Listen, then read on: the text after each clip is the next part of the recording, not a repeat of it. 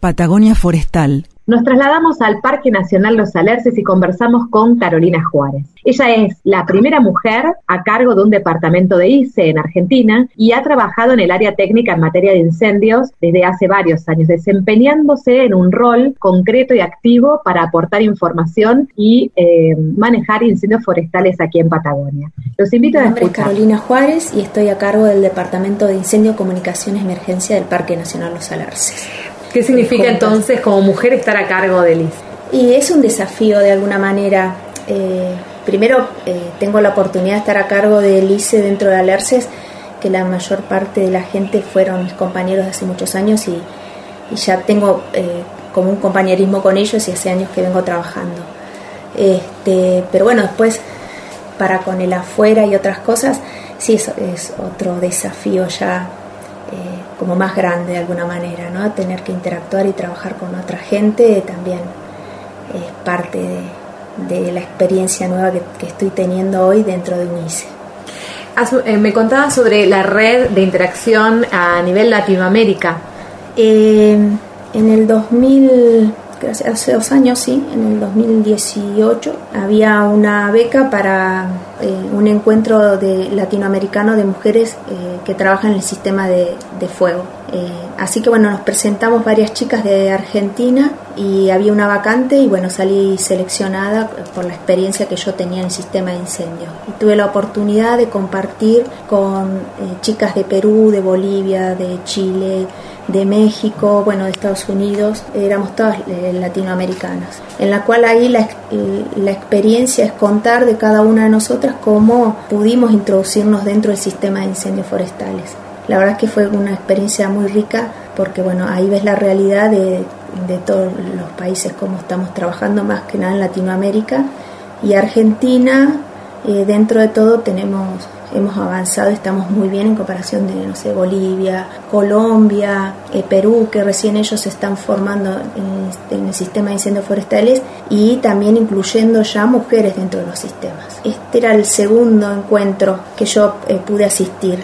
La creación de esto es que se formaba gente para el sistema de incendios forestales y, y siempre iban hombres, entonces lo que necesitaban era que la mujer sea partícipe del sistema, entonces después ponían, como no llegaban las mujeres, siempre llegaban hombres, empezaron a poner, bueno, tanta cantidad de cupos para varón y tanta para, para mujeres, tampoco lograban que las mujeres llegaban. Entonces terminan poniéndole el nombre un encuentro latinoamericano de mujeres, entonces ya no quedaba otra que mandar mujeres. Y bueno, ahí es como que fue la creación de, de este encuentro y entonces todas empezamos a, se empieza a compartir la experiencia de cómo se trabaja. Eh, la verdad es que es muy rica la experiencia y desde ahí se armó ya un equipo eh, que estamos todos comunicados en red y eh, bueno, ahí ya no es solamente de mujeres, sino de gente de que trabajamos en los mismos sistemas y compartimos información. Tengo una consulta, vos después ingresaste en la jefatura de, del ICE aquí en Alerces, bueno, ¿cuál es tu, tu vinculación con el tema de incendios cuando históricamente tuviste un rol técnico, ¿no? ¿En qué te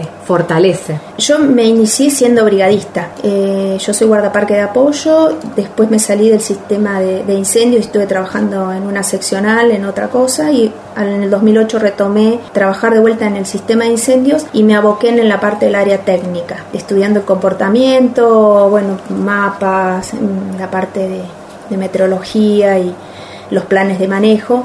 Entonces ahí es como que empezamos a, crecer y a tener otras herramientas dentro del sistema. Hoy el rol de un técnico en el sistema de incendios son como funciones nuevas, porque antes no, no existían. Entonces, a través del sistema canadiense que empezamos a calcular los índices para ir viendo cómo estaba el bosque predispuesto para los incendios, a empezar a tomar datos meteorológicos, a empezar a utilizar otras herramientas.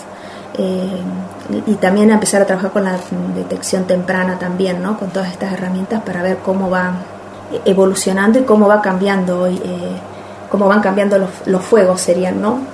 ¿Cuáles son los desafíos que te planteas, bueno, iniciándose la temporada 2020? Uy, desafíos. La verdad es que mi desafío de esta temporada era armarla como yo me gustaba, como quería, con el equipo de laburo, proyectarme, ¿no? Pero bueno, surgió esto del tema de la pandemia y creo que nos cambió a todos las proyecciones y los y las, para dónde íbamos, ¿no? Entonces tuvimos como que reinventarnos, creo que nos pasa a todos, y recalcular todo de vuelta, así que empezamos a trabajar protocolos de cómo responderíamos en la parte de los incendios, con ya pensando en con el COVID, ¿no? Recientemente fueron a incendios en el Delta. Claro. Eh, eh, en los incendios del norte mandamos seis personas, de las cuales también para nosotros fue como una experiencia y prueba piloto porque de alguna manera va a ser la forma con la cual vamos a tener que trabajar y va a ser un poco la proyección que vamos a armar nosotros acá, ¿no? En Patagonia, ¿no? Se suman estos aprendizajes y me imagino que, bueno, siempre la prevención es la clave de, bueno, para prevenir justamente un tipo de incendio forestal. ¿Qué significa para vos la prevención? Uy, la prevención es la herramienta fundamental desde mi concepto.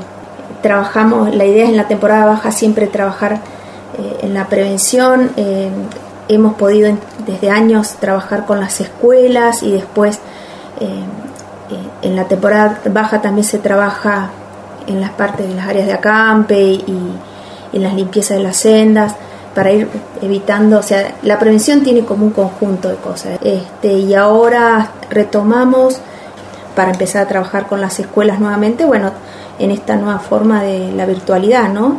De tener Facebook, de mandar actividades con los chicos y eso.